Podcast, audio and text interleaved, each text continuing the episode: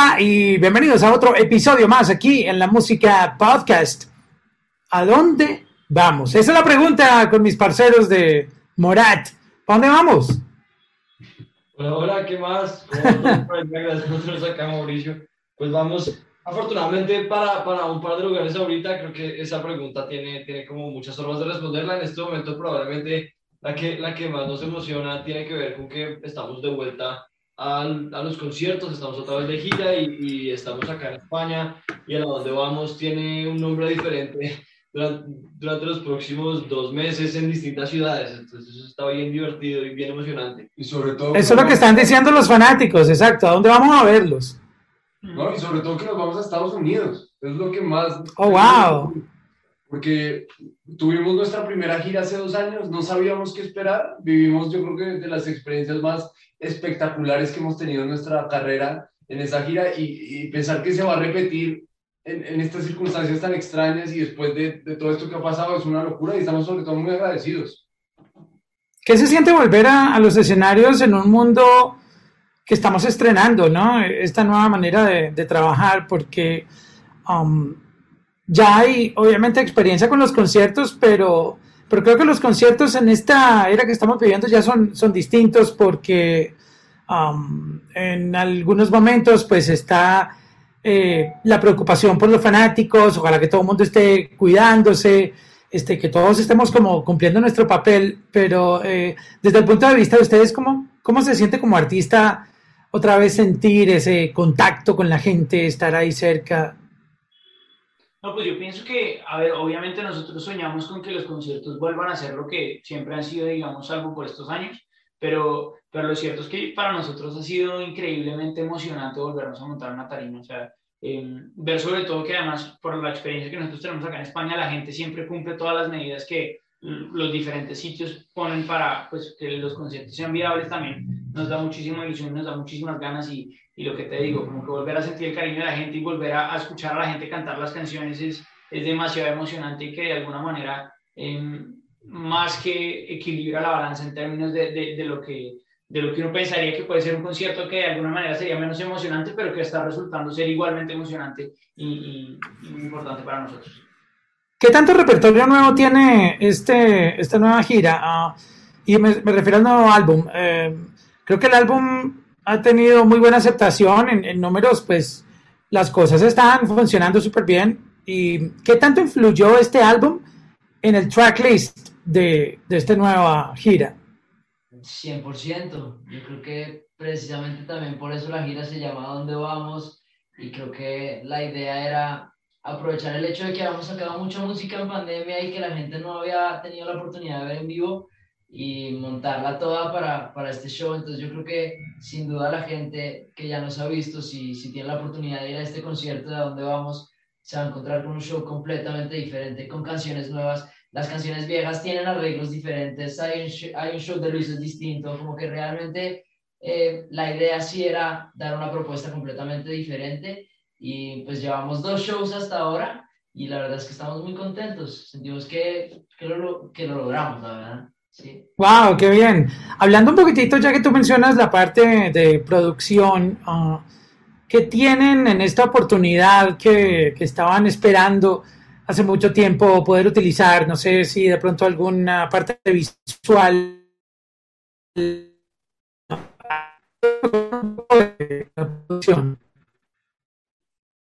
Perdón que, que, nos cortaste un segundito, una, nos perdimos en visual. Ah, ok, sí. Um, les estaba preguntando acerca de la producción del concierto, ahora que estaban hablando un poquitito, que ya llevan un par de shows.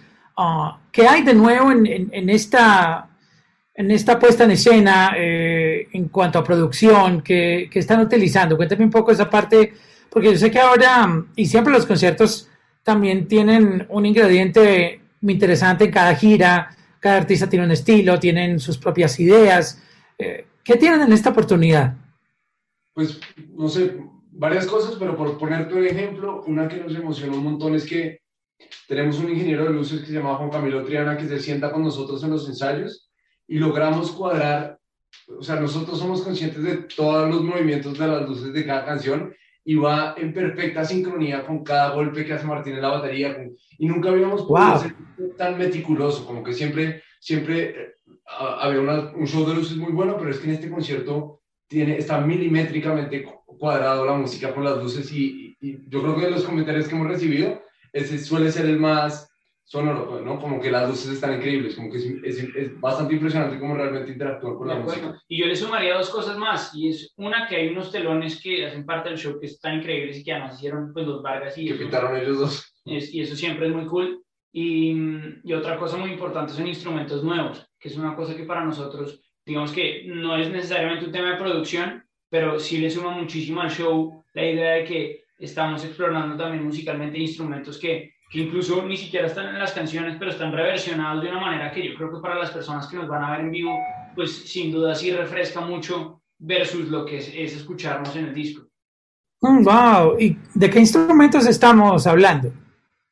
Por ejemplo, Marto, cuenta, el instrumento. Yo me, me compré un handro.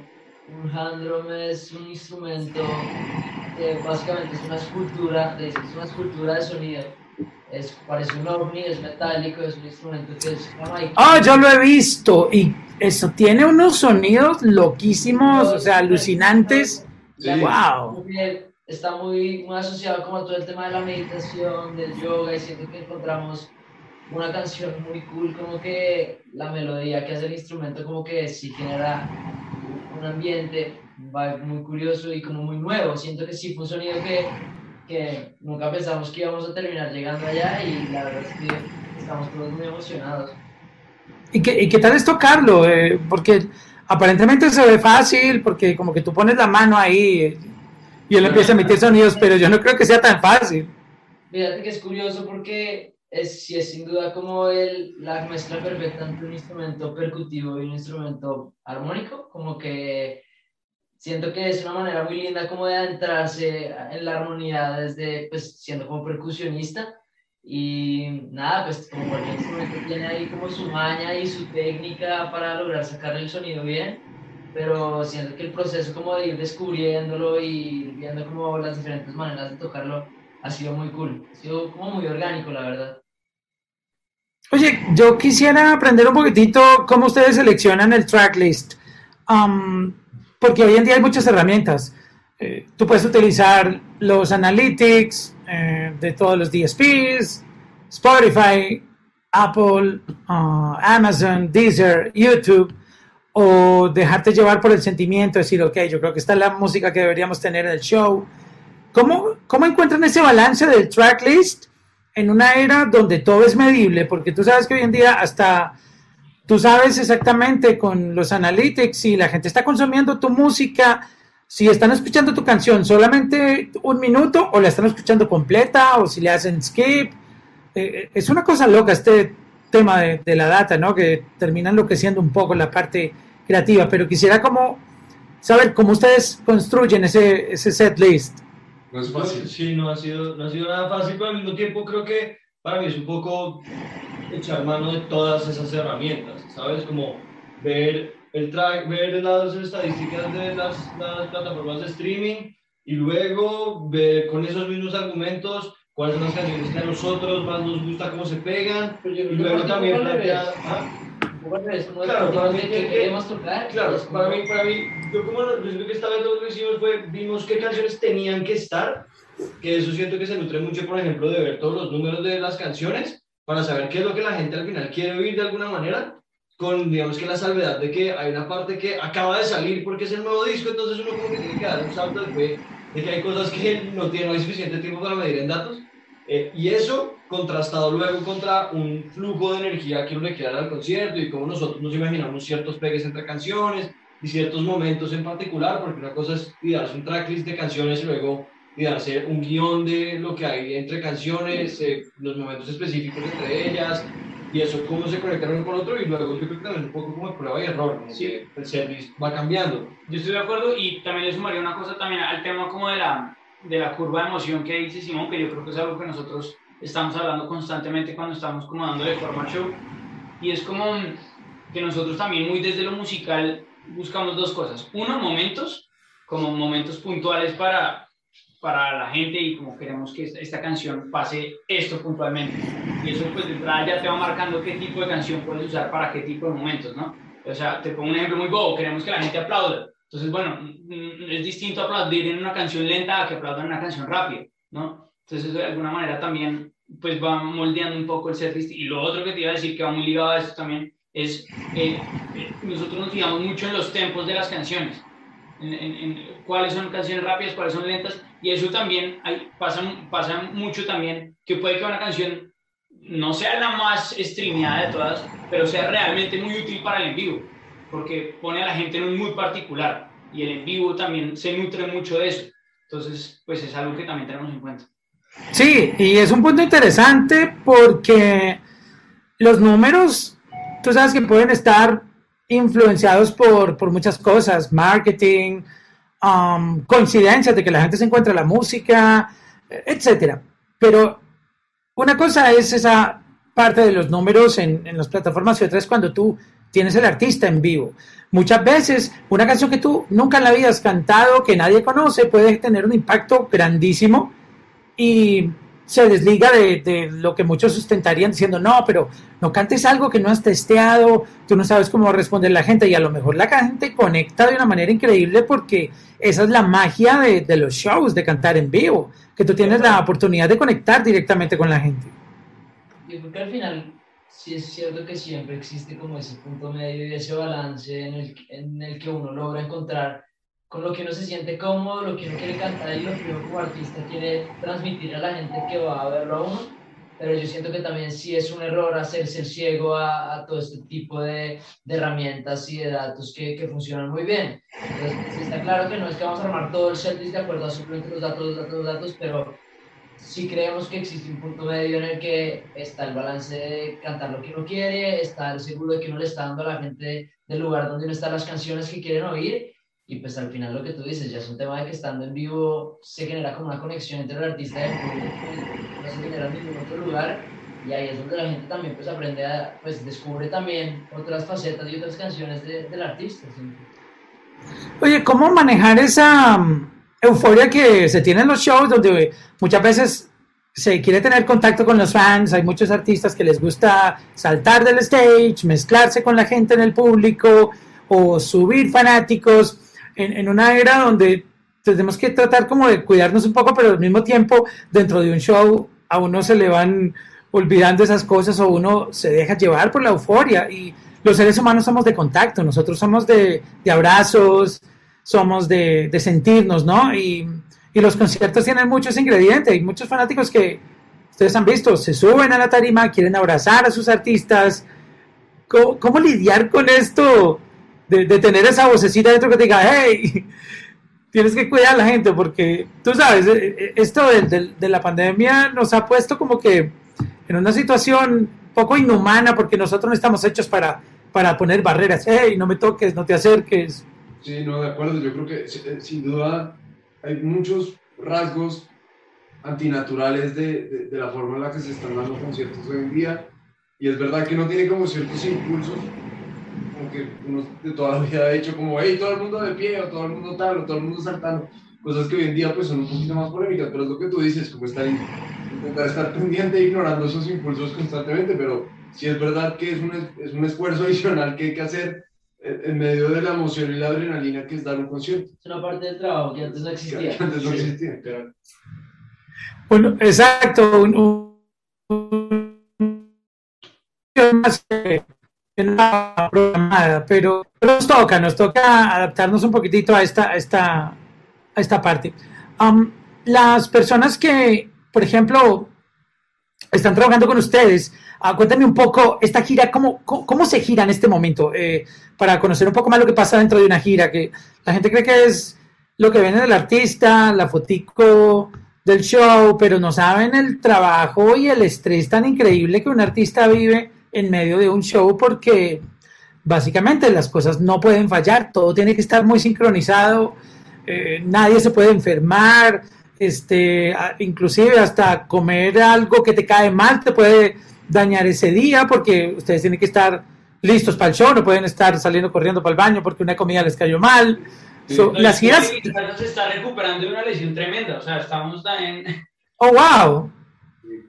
No, a ver, nuestro equipo cuenta con, con, personas de distintas partes del mundo. Tenemos mexicanos, chilenos, españoles, colombianos. Y, en este momento, como estamos funcionando, es que el punto de encuentro fue Madrid. Estamos todos viviendo en Madrid. Unos se están quedando juntos, otros con otros. Nosotros nos estamos quedando juntos entre nosotros dos en un apartamento, dos en otro. Todos muy cerca.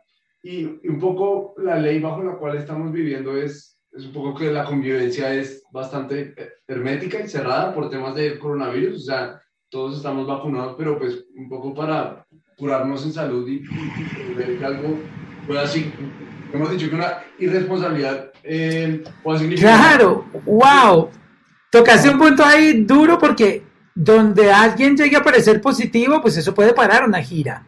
No hablo de la de ustedes, sino cualquiera, exacto. Cualquiera. Y toca pensar como de alguna manera largo placista, ¿no? Como que, pues lo, hablabas un poco ahorita antes en la pregunta de cómo, cómo intentar evitar esa interacción tan natural con la gente, pues la respuesta un poco también va por ese lado y es la idea de, si es muy cool, digamos que poder abrazar a la gente o, o no sé, tener algún tipo de interacción directa con el público en un concierto, pero en la medida en que eso te pueda perjudicar un concierto futuro, pues ya lo piensas dos veces. Wow, es, es, un tema bien interesante. Yo creo que se podría hacer un documental de cómo es girar eh, en, en, medio de, de, una pandemia. Está, interesante. Sin duda. Hay demasiada, demasiada responsabilidad, demasiada. Demasiada, pero nos tiene muy emocionados, sobre todo la gira a Estados Unidos, porque yo siento que no es un secreto para, para, para nadie que el país donde a lo mejor más normal está todo es en Estados Unidos por, por pues, un poco por la aquí, imagínate. Por la cantidad de vacunación. Y yo creo que para nosotros Estados Unidos estamos confiando en que va a ser un destello de normalidad que, que necesitamos.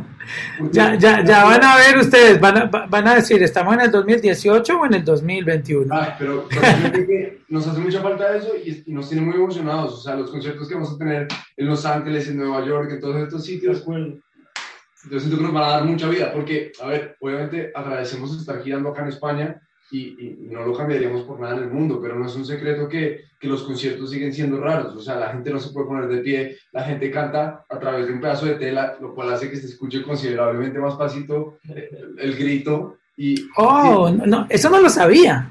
Claro. 100% lo que dice es fundamental. O sea, una parte, yo creo que lo que más nos asustaba. O sea, ustedes están cantándole a un público que está sentado en España. Claro. Mira, España, España wow. es, en mi opinión, admirable en el sentido de que la música es tan importante para España que desde el día uno están pensando en formas de sortear cómo hacer los conciertos y lo han logrado hay pruebas de que el contagio en los conciertos y la manera en la que lo organizan en términos de bioseguridad es tan efectiva que los contagios son estúpidamente pequeños, como que en verdad se han dado cuenta que compensa más no quitarle el trabajo a la gente, no parar los conciertos. Claro, es como cuando tú vas a un restaurante, básicamente lo mismo. Exactamente, y ellos han sabido cómo hacerlo. De hecho, se han inventado todo un movimiento que se llama cultura segura. Y, y obviamente los conciertos son un video y son otra cosa, pero uno piensa, es preferible que sea así a que no sea, ¿no? Oh, claro, mil veces. Wow, pero yo, yo, tenía la película, tú sabes, como en Estados Unidos uno se acostumbra que la normalidad aquí eh, ya es exagerada.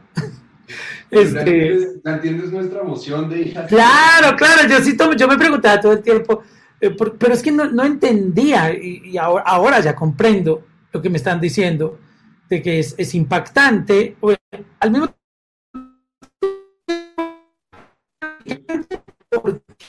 al menos están tratando de, de que eso pase.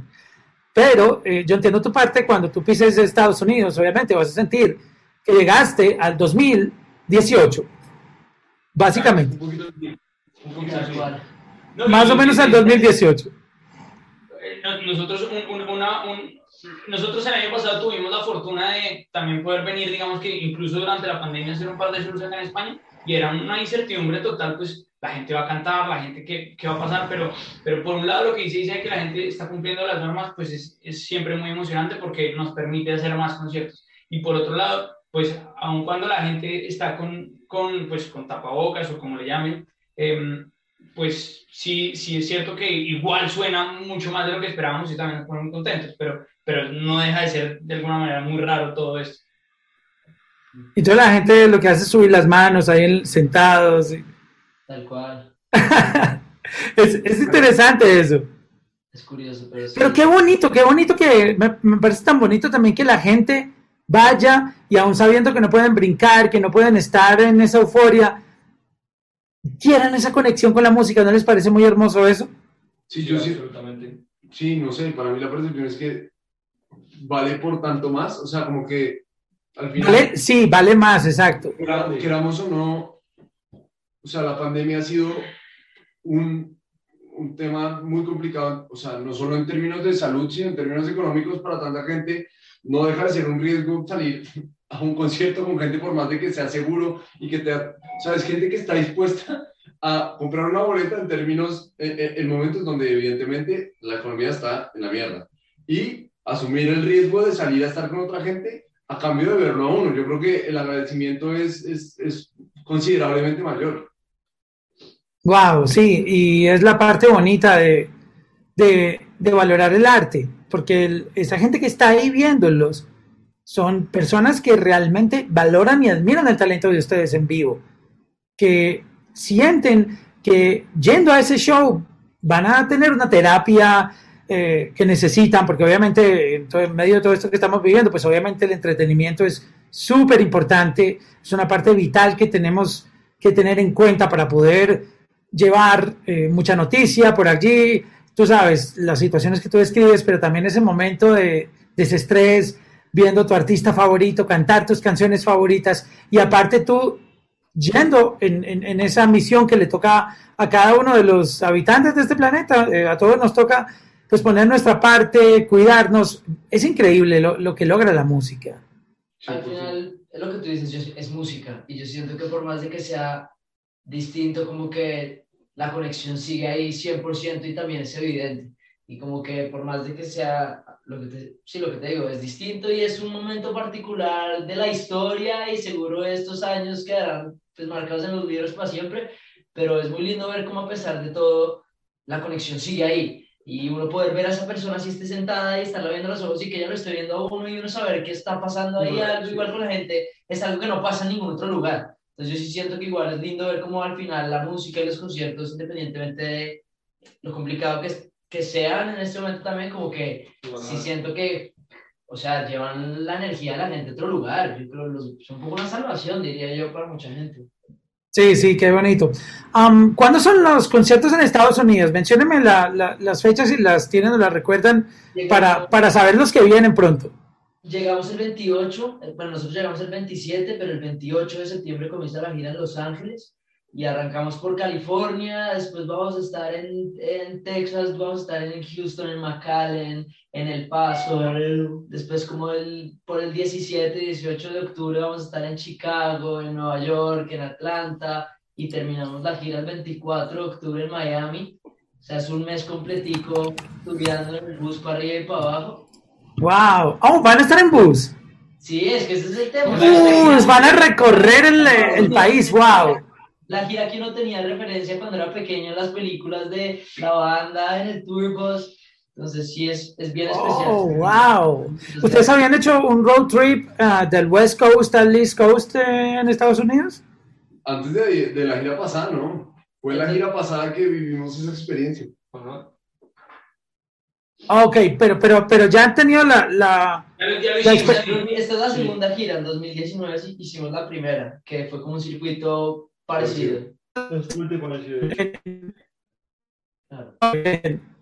Wow, porque ese, ese, ese recorrido tiene unos paisajes espectaculares. Um, uno va viendo la, la, geografía, cómo va cambiando, cuando pasas del desierto. Bueno. Uh, wow. Es brutal, es brutal, es brutal. Es una locura. No, es, eso va a estar increíble. ¿Y el, el, bus lo van a tener con el, el nombre de la banda así gigantesco? ¿Cómo, cómo está esa gira? Ojalá, ojalá. Eso tiene, eso tiene Sus sus, pros y sus sus contras. pros y sus contras. Es una gran foto, pero al mismo tiempo como que llama mucho la atención y Nos gusta estar un poco más low-key, la verdad. Claro, se, se pierde la privacidad. Sí, no. Igual, a ver, ya con que el bus tenga PlayStation, un lugar donde poner todas las cosas, un lugar donde parchar. ¿Y qué están jugando en Play? Uf, qué buena pregunta. Principalmente Call of Duty. FIFA y Call of Duty. Yo, mira, yo, yo te voy a confesar, yo soy de, de Nintendo Switch, Yo también. Nosotros puro. Mario Bros. Yo soy puro Mario Bros. Yo estoy echando Mario Kart duro. últimamente. Exacto, le pego al Mario Kart, pero los juegos de estrategia me, me encantan. Yo, la última vez que yo jugué PlayStation, creo que un juego de estrategia, bueno, yo tuve el, el 3, um, no, estoy hablándote de uh, Metal Gear Solid, Ah, tremendo. medalla de honor, pero, pero quiero volver otra vez al Play, porque me gustan mucho los juegos de... de- y, y te quería preguntar precisamente, yo escucho mencionar mucho Call of Duty, o sea, para ustedes ese es el juego más bravo que hay de, de estrategia. No, el juego más bravo que hay es, en mi opinión, Metal, Ge- Metal Gear Solid 4. Eh, Un juego El que 4. salió para- Que salió para PlayStation 3, que yo, o sea, inclusive hace poquito conecté mi PlayStation 3 solo para jugar ese juego porque es espectacular. Pero ese no, es, ese no está para el 5. No, no, no, de hecho Metal Gear solo salió un juego más para PlayStation 4 que, Antes de que Kojima se fuera. que es realmente no tan bueno. No, después. Pues claro. Eso sí. Si logro conseguirme el 5 porque está agotado, no, no hay en ningún lado, es, es imposible conseguirlo. Este, o sea, eh, Call of Duty, ese es el que tengo que comprar. Sí, Me parece un, bueno. un buen go-to. Es muy go-to. Bueno, y FIFA. Es que entre FIFA y Call of Duty yo siento que no está cubierto. Sí, sí, esos son los, los, los básicos. es un grupo. Sí. Pues sí, es un A ver, grupo. en PlayStation, en Switch, sí creo que Mario Kart, Mario Kart, clave, Mario Super, Paper, Sma- Super Smash, clave también. Mario es buenísimo. Muy clave. Hay muchos, hay muchos. Crash. Crash está bueno. Tenemos que hacer algún día un- una, una competencia en Twitch. Hay que organizar una, una pronto. Muchachos, de verdad que qué alegría saber que están eh, haciendo lo que muchos artistas llevaban mucho tiempo esperando eh, que sucediera. Y pues bueno, las cosas cada vez se van poniendo mejor. Vienen para Estados Unidos, eh, ya están girando por España. Nuevo álbum. eh, ¿Qué más le pueden pedir a la vida? Imagínense. No, total, La verdad sí. Ah, Muy PlayStation en el bus. ¿Qué más quieren? Sí, sí, cual. Muy privilegiados hemos en un sentido. Muy Muy agradecidos con la gente. Gracias por estar aquí en la Música Podcast. Muchas gracias. Muy buen día.